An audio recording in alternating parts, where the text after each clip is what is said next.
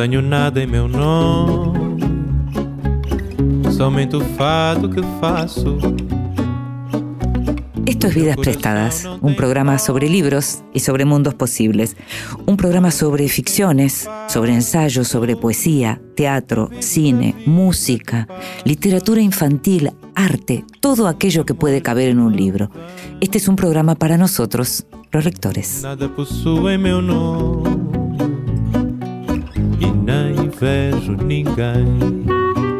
Y a quienes nos gusta leer, nos gusta leer tranquilos y a solas, pero también nos gusta que nos lean. Fuimos y le pedimos a Roxana Ahmed, a la cantante Roxana Ahmed, que nos leyera. En voz alta, cuentos breves, poesías, lecturas para compartir. Emboscado en mi escritura, cantas en mi poema. Rehén de tu dulce voz, petrificada en mi memoria. Pájaro asido a su fuga.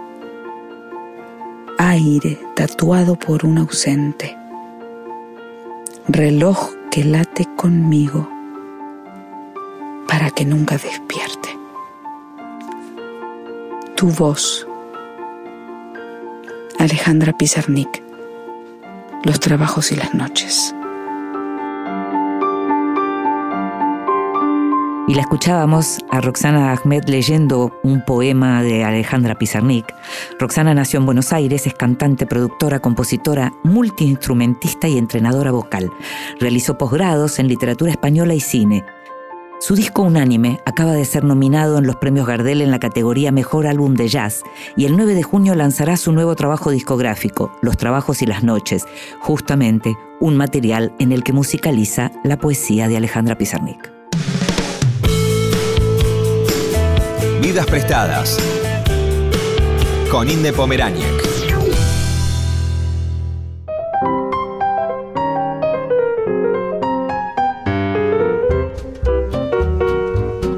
Contardo nació en Curicó, Chile, 1974.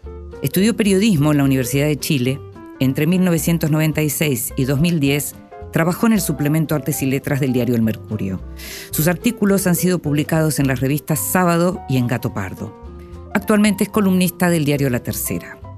Algunos de sus trabajos han sido incluidos en antologías. Él mismo fue antologador de alguna antología y publicó como autor los libros Ciútico, Arribismo, Abajismo y Vida Social en Chile, Raro, una historia gay de Chile, Santiago Capital, Luis Oyarzún, Un paseo por los dioses, Rebaño, que tiene que ver con una investigación en relación a, abusos sexuales de miembros de la Iglesia Católica. Antes de que fuera octubre, Clase Media, un mito a la medida. Algunos de estos libros, los publicados por Planeta, se consiguen en ebook.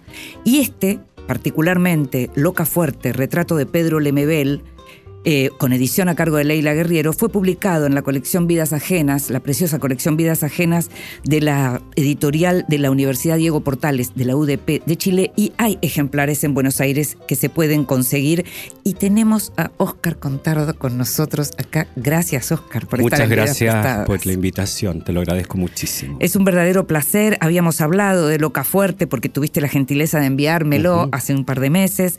Eh, Pedro Lemebel es alguien que no solo quiero yo, que es muy querido en la Argentina. Su memoria es muy querida, sus libros, su novela, El, El Tengo Miedo Torero, y su crónica, y su figura. y su figura Fíjate vos, muy ¿no? representativa y que ha quedado eh, como parte de la historia, pasa a formar parte del acervo cultural del, del país. Mm. La figura de Pedro Lemebel convoca y significa muchísimo eh, en términos populares.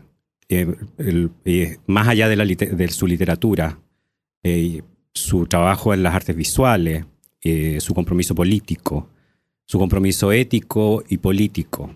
Eh, bueno, y él, él vivió unas temporadas en Buenos Aires Sí. y, y le gustaba mucho esta ciudad, Sí. como a todos nos gusta. Cuando decís em, lo del cariño, que por supuesto acá también tenemos, como te decía, cariño por él, pero había algo con él y la calle, ¿no?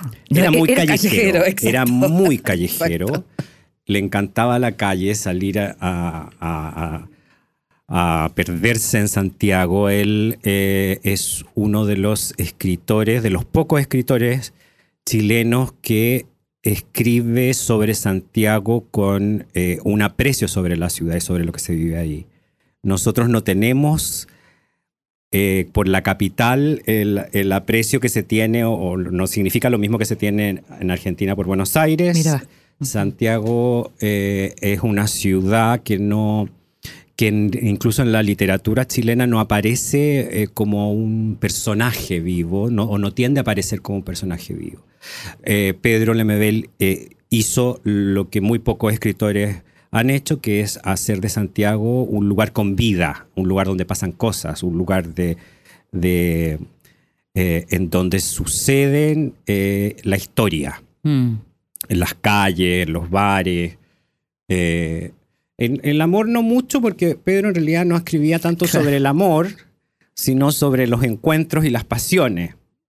y sobre ciertos, no sé, ciertas adicciones también. Pero Eso cuando escribía crónica. eso es cuando escribía crónica. En Tengo Miedo Torero podríamos Claro, decir tengo que miedo ahí, torero, ¿no? claro, hay un enamoramiento, Claro. eh, hay una historia de, de amor por ese guerrillero, que era, que era una fijación que él mismo tenía, Mm. y que se la traslada al personaje de la loca del frente, Mm. eh, un personaje entrañable que él le gustaba decir que podía ser él, pero no era él en absoluto, era, Mm. el personaje era- distaba mucho del carácter de Pedro. Eh, eh, O sea, fue una verdadera creación ese fue una personaje. vos verdadera decís. creación Mm. él hizo una, lo que él hablaba de traslación. Y dijo, entonces, el- la loca del frente tenía características de una amiga de él, Ajá. una amiga mujer, que, que murió poco después que, que Pedro, eh, cuyo, una amiga cuyo hermano era- es, era, es, permanece desaparecido, fue deten- eh, desaparecido con la dictadura, y eh, tenía rasgos de una loca de su barrio, de su población, de la villa donde Pedro vivía, que se dedicaba a coser manteles y que era conocida como la Juan 23. Anda a saber tú por qué le decían la Juan 23.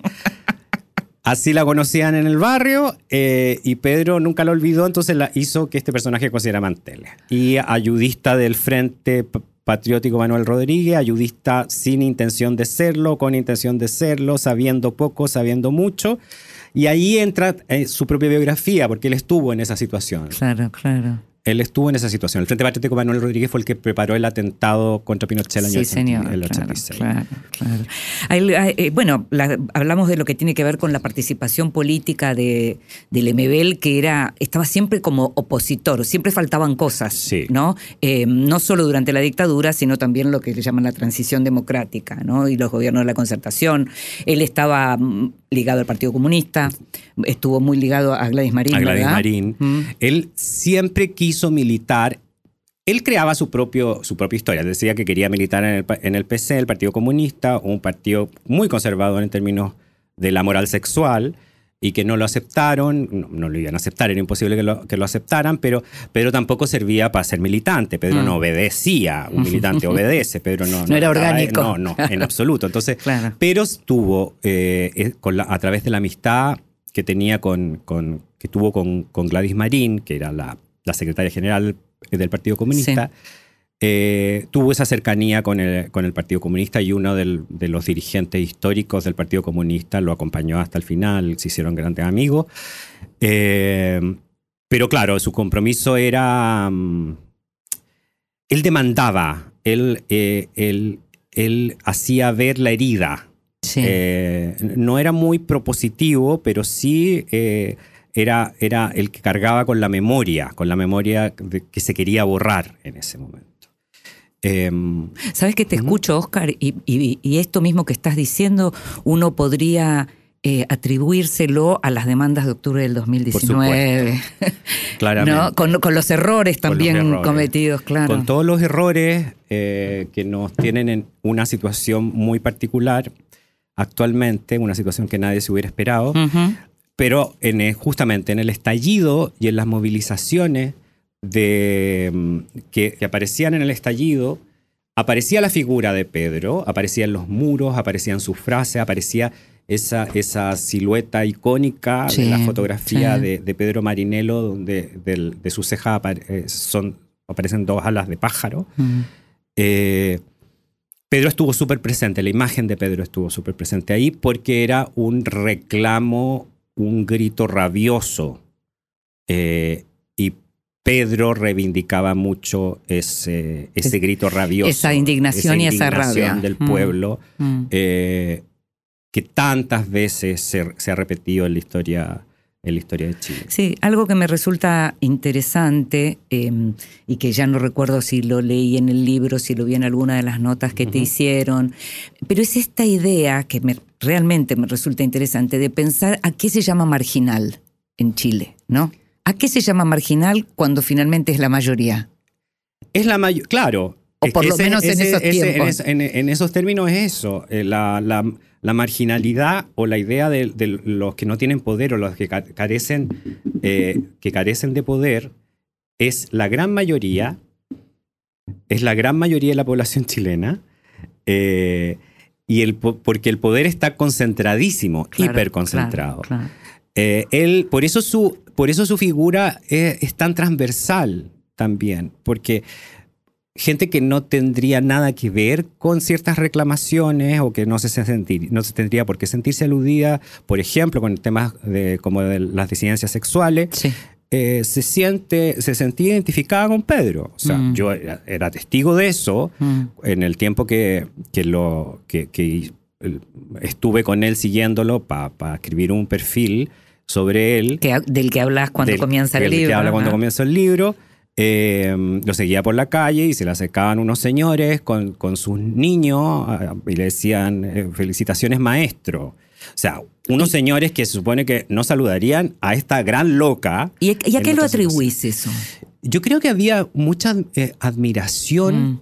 por la valentía y por la resistencia. Mm.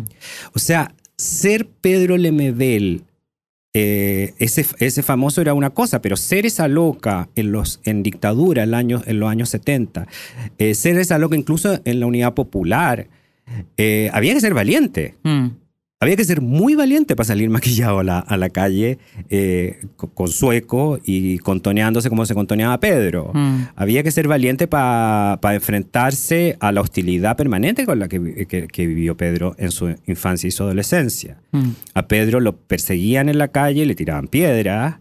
eh, a Pedro en- en- terminó el- el- la escuela, el liceo a los 20 años porque dejaba de ir a clases porque no soportaba, Otra que el bullying, ¿no? no soportaba el bullying. Claro. Ir porque era insoportable. Estaba solo en el mundo. Y Pedro eh, tuvo un gran amigo, Jorge Leiva, que era un, un amigo de- del, del blog, un, un hombre de clase obrera, que no tuvo la- las mismas posibilidades o capacidades de él para seguir una educación, pero lo acompañaba porque era, era, era, él era el único que sabía su historia, digamos, desde el origen. Porque Mm. la vida que se armó Pedro después en el mundo cultural, intelectual, era gente de- que venía de, de- de orígenes muy distintos. Y él- pero él dejó afuera esa primera juventud, esa, Él- esa infancia y eh, esa primera juventud, ¿no? Él dejó fuera, Mm. o so- yo creo que sobre todo para no victimizarse, entonces hacía, creaba personajes que su- habían sufrido lo que él había sufrido. Eh, creó el- la historia de Margarito en otro niño, que era él. Eh, nunca contaba, el- las amistades no sabían muy bien dónde había estudiado Pedro en la universidad. Mm.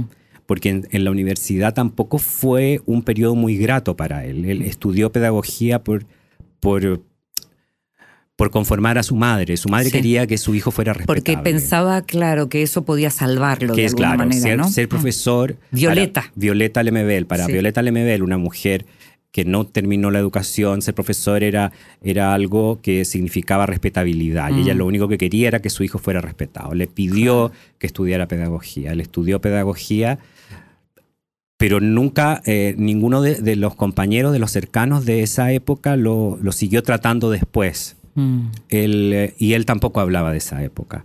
Entonces, hay esos periodos de la vida que yo creo que eran muy dolorosos para él. Eh, eh, Lemebel prefería no convocarlos en sus memorias en él mismo, sino proyectarlos en, otra, en otros personajes que, que creaba, que inventaba. Porque sus crónicas tan, su crónica, él mismo decía, en parte realidad y en parte silicona. Entonces, tampoco es la crónica latinoamericana esta, eh, donde los hechos están Documento, no- no- claro. no hacía nada de eso. Mm. Él salía a la calle. Él hacía literatura. y él hacía literatura, salía a la calle a, Ah. a- a buscar historias, a buscarse sus historias. Y, y lo que, y el trato que le daba a su historia las- era a medias ficcionado, a medias real. Y lo importante era su, el, el- lenguaje que Sí, usaba, claro. la, la manera en la que El arte, el arte, el como, arte. como lo fue también en las artes plásticas, que se sorprendió gratamente cuando empezaron los reconocimientos a lo que había sido su actividad en el arte con las yeguas la- del apocalipsis. Con las yeguas del apocalipsis, Mm. que fue el primer encuentro con un compinche. Yo lo veía así, cuando conoce- se conocen con Francisco Casas, su Sí. dupla en, en las yeguas del apocalipsis, fue como conocer ese amigo que no tuvo de infancia, Sí, eso decís. sí, con esa complicidad que se tiene Mm. en, esa, en la infancia. Cuando uno encuentra el compinche y, arma juego, ellos jugaron Sí, y eso sí. era eso eso era arte. Eh, y- ¿Qué, qué cosa, perdón, ¿no? Pero qué interesante eh, pensar que lo que hacían en relación a lo efímero del arte de- de- performático en ese sentido, pero sin embargo, al quedar documentado en esas fotos, hay fotos de ellos en museos muy importantes. Es muy importante. Está en la colección del, del Museo de Reina Sofía. Exactamente. Está acá en la colección del Malva. Es fuerte Es muy eso. Mm. fuerte porque ellos no tenían conciencia, no tenían una planificación, Claro. no sabían, ni siquiera le llamaban performance a esto. Si, No, claro. si quienes le dicen, quienes le- les dan una estructura teórica a ellos son sus amistades, es Nelly Richard. Es Carmen La gran crítica, la- Nelly Richard, el- claro, la gran eh, crítica eh, de arte. Carmen Berenguer, que era como la tercera yegua, digamos, una poeta, escritora chilena. Eh, es Diamela Altit, Claro, que les da alguno, que les menciona, oye, ustedes deberían ver el- los, Frida Kahlo, inspirarse de Frida Kahlo, y Claro, claro, hacen las dos, la- eh, las dos yeguas en esa, en esa po- postura eh, Frida. de Frida. Como las de dos Fridas, Frida. claro. Eh, entonces, claro, el, el no era un recorrido planificado. Ellos jugaban, hacían arte eh, y sin importarles el registro. Eran un desorden atroz porque no, no registraban ni fecha, no se acordaban, confundían fecha. Hay que- había que ir cruzando datos para darse cuenta cuándo hicieron tal cosa. Eh, y bueno, y eso al, al fin, a la vuelta de, de una década.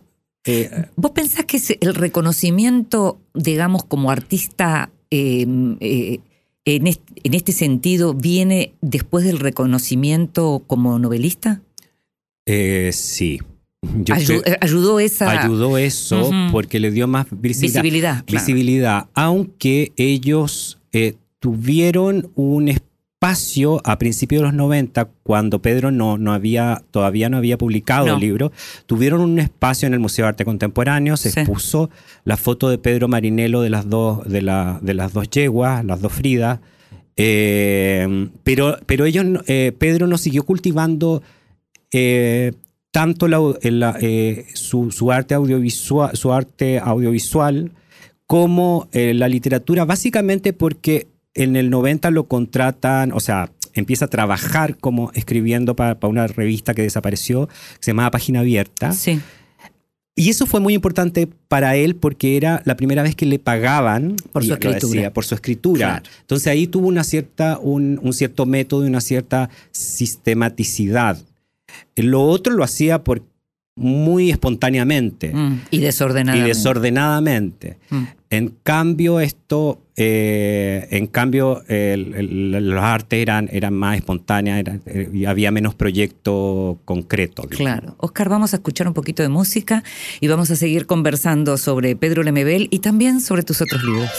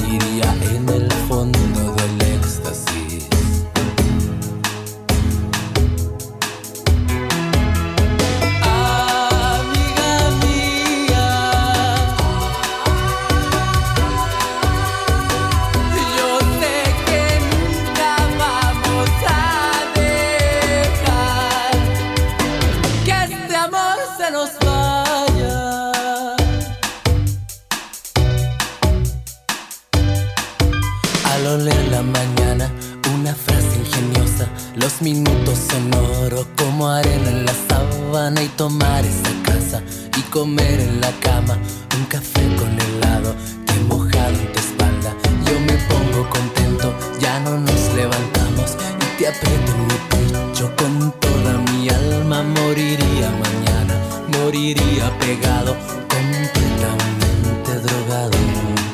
Estos son los prisioneros, amiga mía.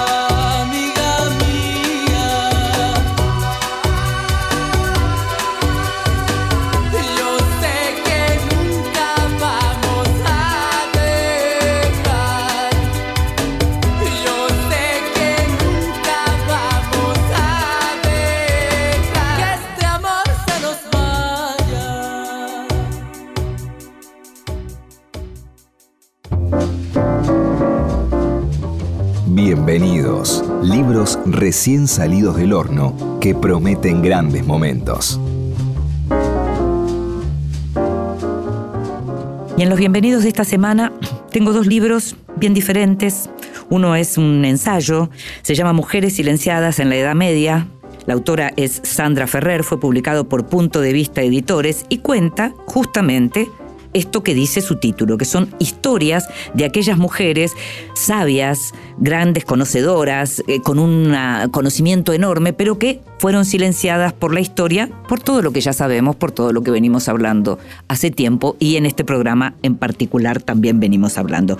Tiene muchísimas recomendaciones en la contratapa como obra recomendable sobre el tema, algunos dicen incluso que es imprescindible y no solo en los temas de género. Eh, la autora nació en Barcelona en el año 1976 y ya viene trabajando libros que tienen que ver con el tema como El papel de las mujeres en la humanidad o Pioneras del feminismo. Mujeres silenciadas en la Edad Media de Sandra Ferrer. Y después un libro de poemas de Diego Ventiveña, El Pozo y la Pirámide, publicado por Odisea.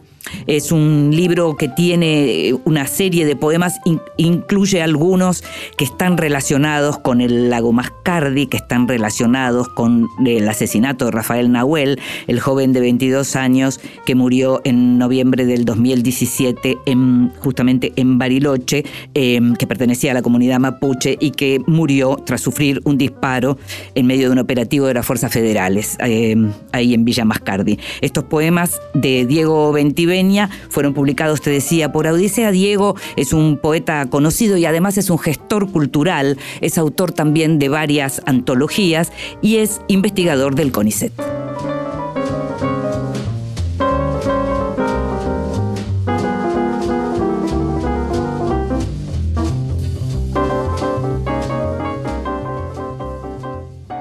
Vidas prestadas. Con...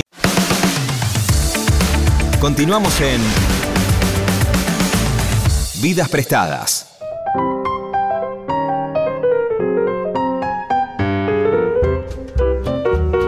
Y seguimos en Vidas Prestadas, este programa sobre libros y sobre mundos posibles, y nos estamos dando un gustazo, que es el de conversar con Óscar Contardo, en este caso a propósito de su libro sobre el retrato de Pedro Lemebel, Loca Fuerte.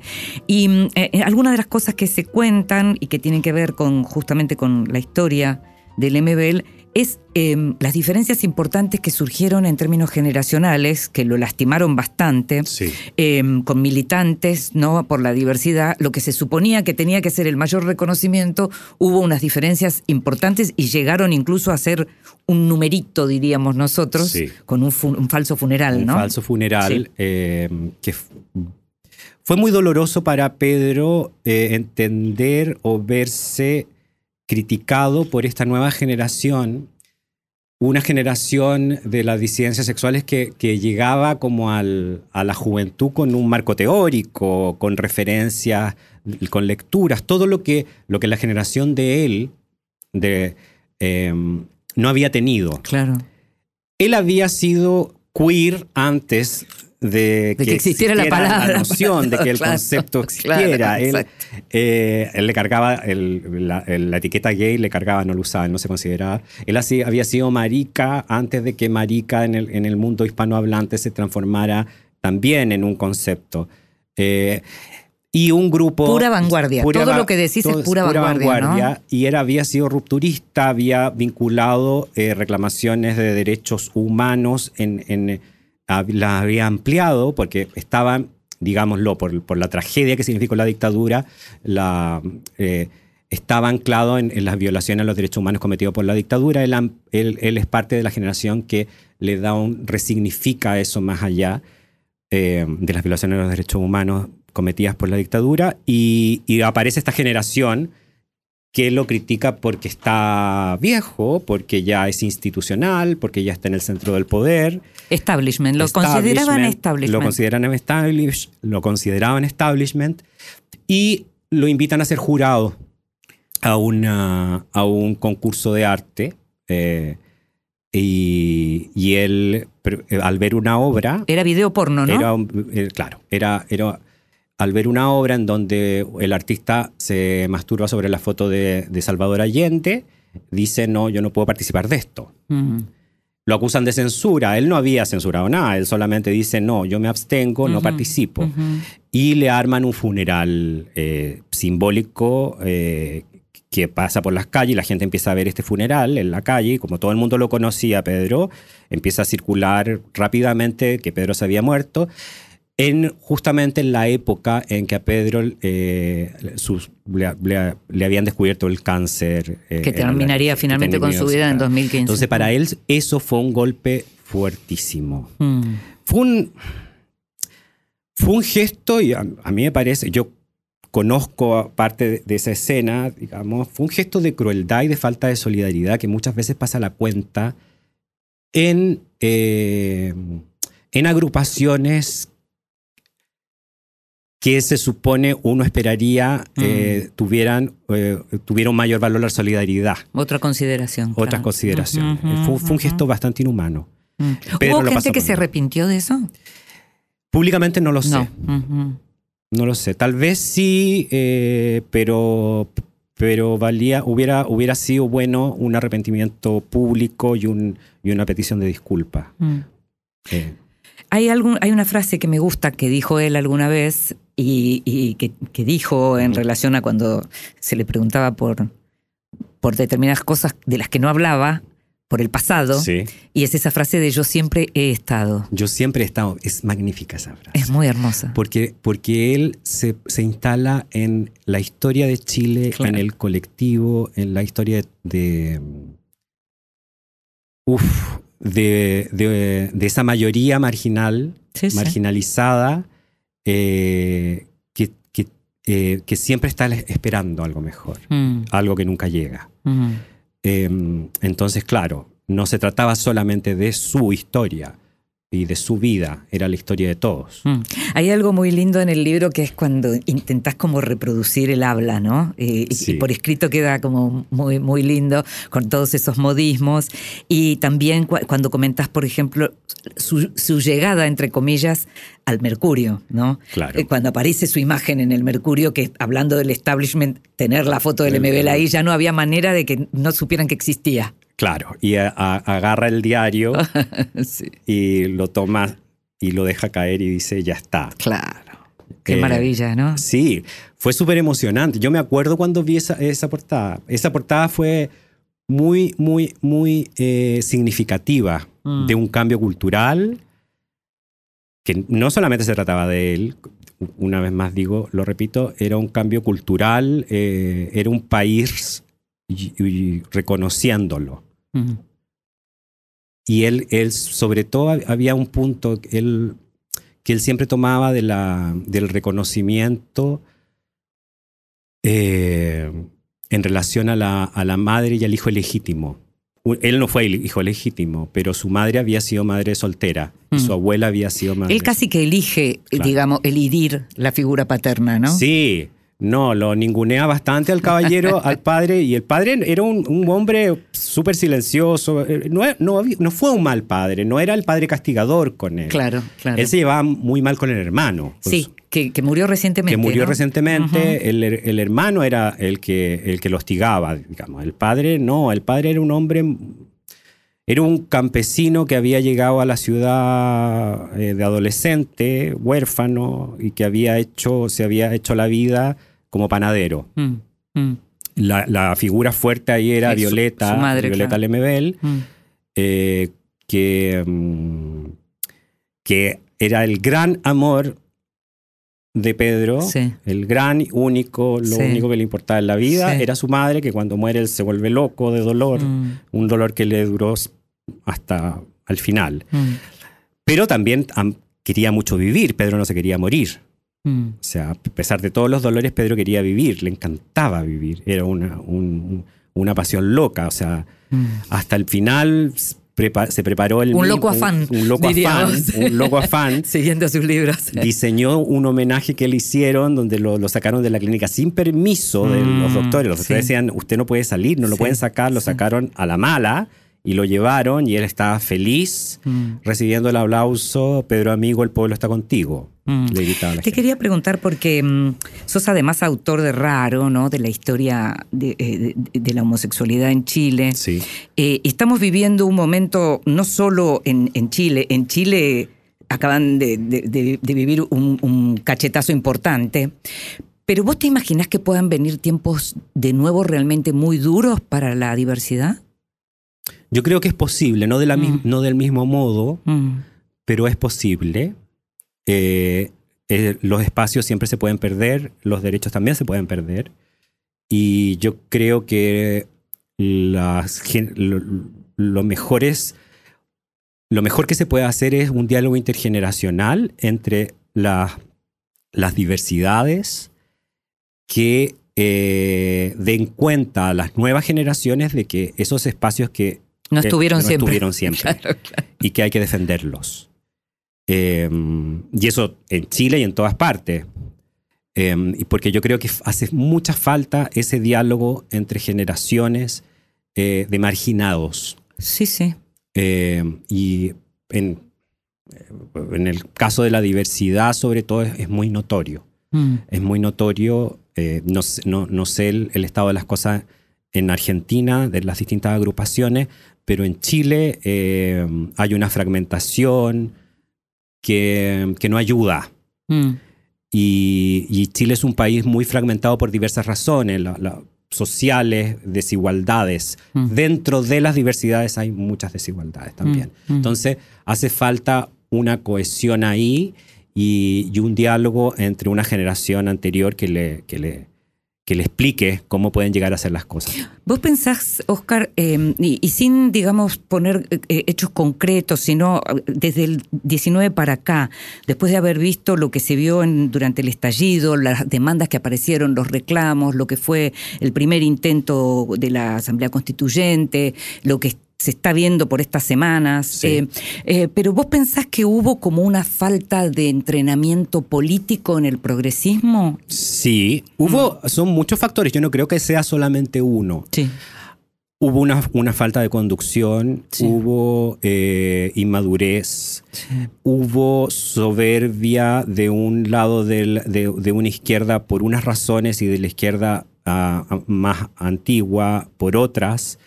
Eh, el escenario era muy claro, todos sabemos el país en el que vivimos, todos sabemos a lo que se enfrentaba, se enfrenta cualquiera que proponga cambios Sí, o reformas. sí. Eso estaba, Sí. ha estado, la historia está, digamos, no, era, claro. no era algo que se ignorara. Entonces sí, hay una, una gran responsabilidad de las izquierdas eh, en- y, en no saber, no haber sabido conducir. Porque lo que mencionabas vos en relación a las agrupaciones eh, de, de- de diversidad, de los, col- los colectivos vinculados a las diversidades sexuales, me hace acordar mucho también a lo que pasa con la izquierda en general. Sí. También esa fragmentación no hace más que finalmente reforzar, el- reforzar el bando sí. contrario. Porque lo que, lo, que, lo que circula mayormente es rabia en Mm. general, y la rabia la puede capturar cualquiera. Ahora, en un momento, se creyó eh, que, las banderas de la izquierda podían eh, representar esas demandas, eh, no las representaron bien, y ahora la rabia fue capturada por la ultraderecha. Em, sin embargo, ninguna de las reformas que se supone que deberían haberse gestado en respuesta para satisfacer esas demandas se ha, se ha concretado. Mm. Entonces, eh, el malestar va a seguir. Si la rabia cambió de bando, pero el malestar va a seguir. Y nada asegura que siga de- en ese bando, digamos. Mm. Porque ese bando, porque la derecha, la ultraderecha no, no, no van a hacer reformas. No, y, y posiblemente además la constitución, nada, quede como No, está. no, Digamos. posiblemente terminemos, terminemos votando rechazo para quedarnos con la constitución Con la del vieja. 80. Claro, claro, Entonces, claro. eh, es, lo que es, es, un escenario muy absurdo. Claro. Es un fracaso Es muy triste. estrepitoso. Es muy triste. Es muy triste. Si la situación ahora, la sensación de fracaso nos atraviesa el corazón a todos. O sea, es un fracaso que nos llevó, que nos lleva a una situación de absurdo. Mm. Gracias por estar con nosotros. en Muchísimas Vidas gracias. ¿eh? Muchísimas gracias por la invitación. Invitamos a todos eh, a, a leer, por supuesto, a Pedro Lemebel y lo primero que pueden hacer está, es fácil, entran directamente a Google y buscan el manifiesto. Hablo por mi diferencia, que es aquello con lo que Lemebel se defendía de los propios. Se defendía de los propios cuando lo atacaban en función de, de- de su sexualidad. Eh, lean eso y van a entender de qué estuvimos hablando con Oscar.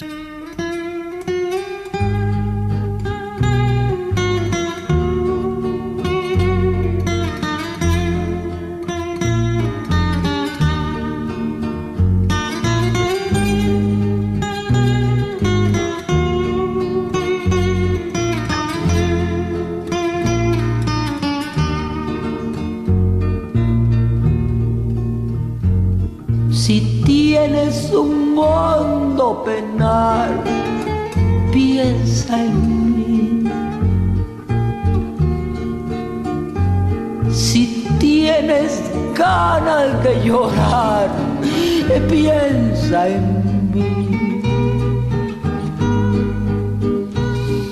Ya ves que venero tu imagen divina tu párvula boca que siendo tan niña me enseñó a pecar. Piensa en mí cuando sufras, cuando llores, también piensa en mí. cuando quieras quitarme la vida.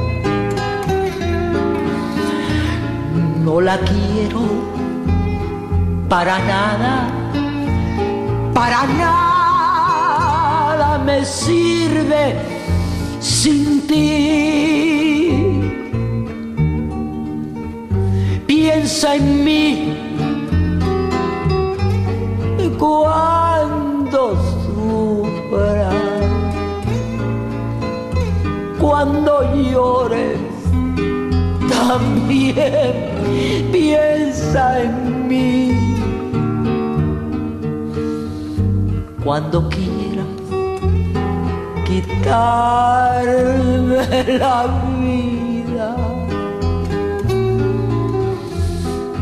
no la quiero para nada, para nada me sirve sin ti.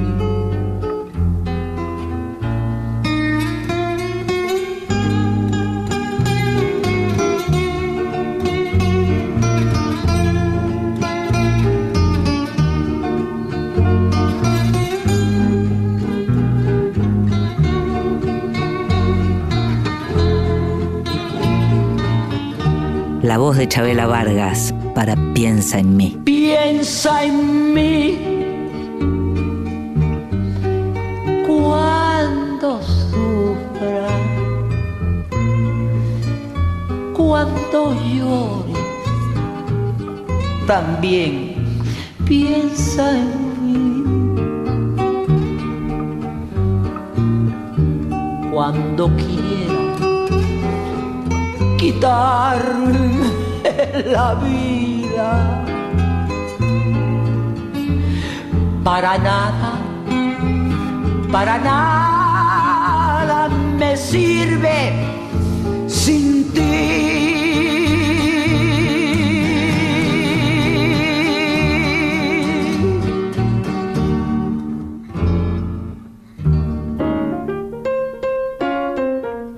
Mesita de luz.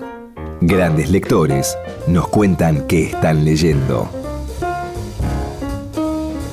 Hola, aquí Flor Halfon, conductora de la primera mañana de Futurock, columnista de La Negra Bernasi en Pop y autora de dos libros. El segundo está saliendo ahora, que se llama Fabio Vigente, de ediciones Futurock.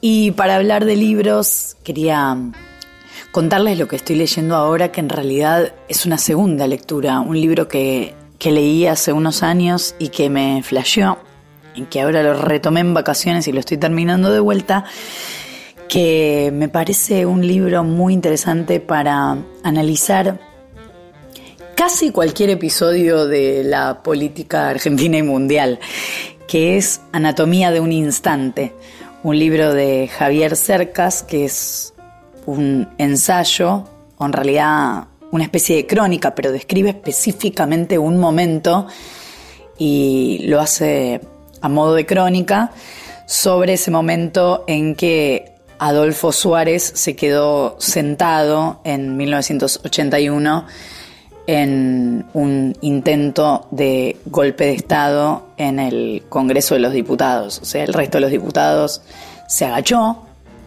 y él que estaba a cargo de ese Congreso decidió no movilizarse, no mover ningún músculo de su cuerpo y quedarse ahí quizás entendiendo que eso iba a terminar siendo una foto en la tapa de los diarios. Así que les recomiendo leer a Javier Cercas escribiendo Anatomía de un instante. Gracias por llevarme al mundo de, de contar, porque uno no siempre le cuenta a su gente qué está leyendo y en detalle por qué le interesa. Así que los participo como si fueran de la familia. Un beso grande. Y la escuchábamos a Florencia Halfon hablando de ese clásico de Javier Cercas, Anatomía de un Instante, ese clásico ya para no solo para aquellos interesados en la política, sino también en todo lo que sea crónica de no ficción, eh, ese relato que cuenta lo que ocurre en el Tejerazo, en ese evento tan especial para, para los españoles y diría que para la política occidental en general y que Javier Cercas eh, recupera como nadie, ¿no? Eh, es un libro que pasa el tiempo y se sigue escuchando hablar de él y muchísimo, te diría, con este momento de la democracia en particular. Eh, Florencia es periodista, integró las redacciones de Crítica y Tiempo Argentino, actualmente escribe en Cenital, es columnista de La Negra Pop, el programa que conduce Elizabeth Bernasi, y ella misma conduce ahora Dicen, Dicen por Futurock. Acaba de publicar Fabio Vigente, un libro en el que a partir de conversaciones, viajes eh, y una investigación periodística retrata a Leonardo Fabio a través de sus pasiones, esas pasiones que motorizaron la vida y la obra del artista popular, sus afectos, el cine, la música, la militancia. Libros que sí, títulos nuevos y no tan nuevos que son imperdibles. Y en estas semanas eh, estamos recibiendo algunas noticias que no son buenas, que son tristes, como, como la muerte de Luis Chitarroni, eh, que en, lo personal no lo siento solo como una pérdida para la cultura, sino como una pérdida también para mi vida, porque haberlo conocido durante tantos años, haber compartido con Luis tantísimas cosas, entre ellas, y tal vez la más importante, la amistad que teníamos con Charlie Failing, el escritor argentino que murió en 1997 y que nos reunió justamente a Luis y a mí. Ambos éramos amigos de Charlie, Charlie fue un escritor que en, pocos años publicó una obra que todavía sigue siendo fructífera, con algunas novelas, con ensayos y con un libro de poemas que había sido publicado en su momento y que acaba de ser publicado por La Bestia Equilátera, la editorial que justamente, eh, de la cual era director editorial justamente Chitarroni, y el prólogo de Amor a Roma es posiblemente lo último que Chitarroni escribió, y es entonces el prólogo al libro de poemas de su amigo Charlie Failing. Estos poemas en donde Luis cuenta en el prólogo el modo en que se fueron construyendo, que son poemas y versiones de poemas clásicos. Charlie Failing era además un gran latinista. En ese prólogo se puede leer para todo aquel que esté interesado en la historia de la literatura argentina, se puede leer también la historia de una amistad. Amor a Roma, entonces, de Charlie Failing fue publicado por La Bestia Equilátera. Eh, y otro libro que tengo para recomendarte, y mucho, muchísimo, es un libro, el último libro de Manuel Carrer, que se llama V13, se llama V13 justamente porque es el modo en que en Francia se conoce eh, lo que fue la fecha de los atentados de París del viernes 13 de noviembre de, mil, de 2015. Eh, lo que hizo Carrer volvió a los tribunales, es decir, así como había hecho con el adversario, esta vez fue a los tribunales para seguir lo, por casi un año lo que fueron los juicios a los eh, responsables. Queda uno solo de los que integraba realmente el comando, pero el resto estos serían como colaboradores, ¿no? De, lo que fueron esos atentados eh, que dejaron de centenares de muertos. El más conocido de los atentados fue el que ocurrió en la sala de conciertos Bataclan. Todo esto es historia, pero lo interesante es lo que hace eh, Carrer con esas crónicas que fue publicando en la Nouvelle Observateur hace un trabajo alucinante con los testimonios, un trabajo en donde termina siendo novela a partir de los testimonios, reconstruye las historias a partir de los testimonios eh, y de los testimonios de todos, de los testimonios de las víctimas, de los familiares, de los sobrevivientes, de los familiares de las víctimas, eh, de los acusados, de, de aquellos que participaron en los servicios de seguridad un trabajo alucinante que recomendable para cualquier lector, para un periodista ni hablar. No hay periodista que pueda dejar de leer este libro B13 de Emanuel Carrer, publicado por Anagrama. Não tenho nada em meu nome, somente o fado que faço. Meu coração não tem mora num pequeno espaço. Vivo da vida que pasa. Y llegamos al final de esta emisión de Vidas Prestadas y antes de, de, irnos y de despedirnos, me gustaría agradecerle a Daniel Baum por su libro de relatos Una flor en el jardín del mal, publicado por Cien Volando, y también a Alberto Paco Fernández de Rosa, que me envió su novela Cada cual aguanta sus trapos, publicada por Tres Banderas Editores. En la operación técnica estuvo Ezequiel Sánchez, en la edición Leo Sangari. En la producción, consiguiendo todo y mucho más en esta quinta temporada, como siempre, Gustavo Kogan. Me llamo Inde Pomeraniec. Me encantó hacer este programa para vos. Nos estamos escuchando. Chao. Vivo da vida que pasa, de amores que vão e vêm. Nada possui meu nome e nem vejo ninguém. Lamento se não me querias por mim. Não vias o quanto sou rico assim. Um dia virás me dizer: Não vivi, só posso ter pena de ti. Fortuna ganhei, tanto quanto perdi. Não tenho posses nem peço. De outras paixões já sobrevivi. Sei dos meus erros, confesso. Adeus, não olho para trás. O tempo todo consome. Perde-se o ouro, o amor se desfaz.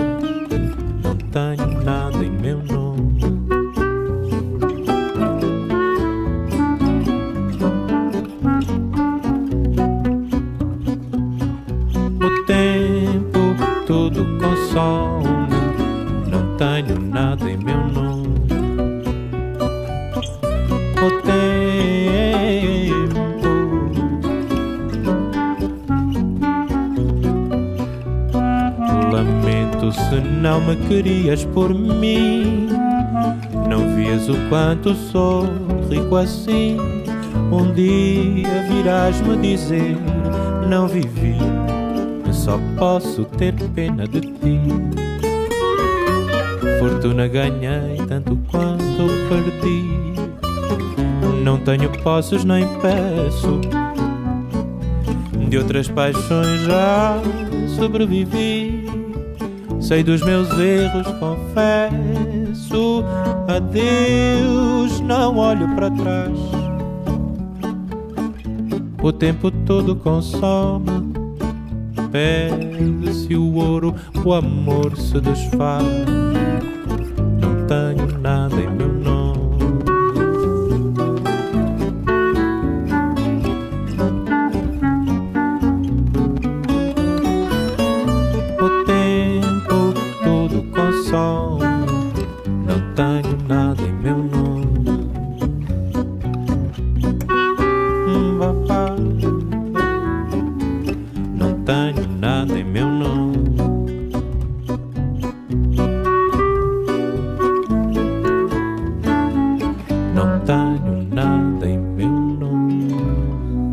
Prestadas con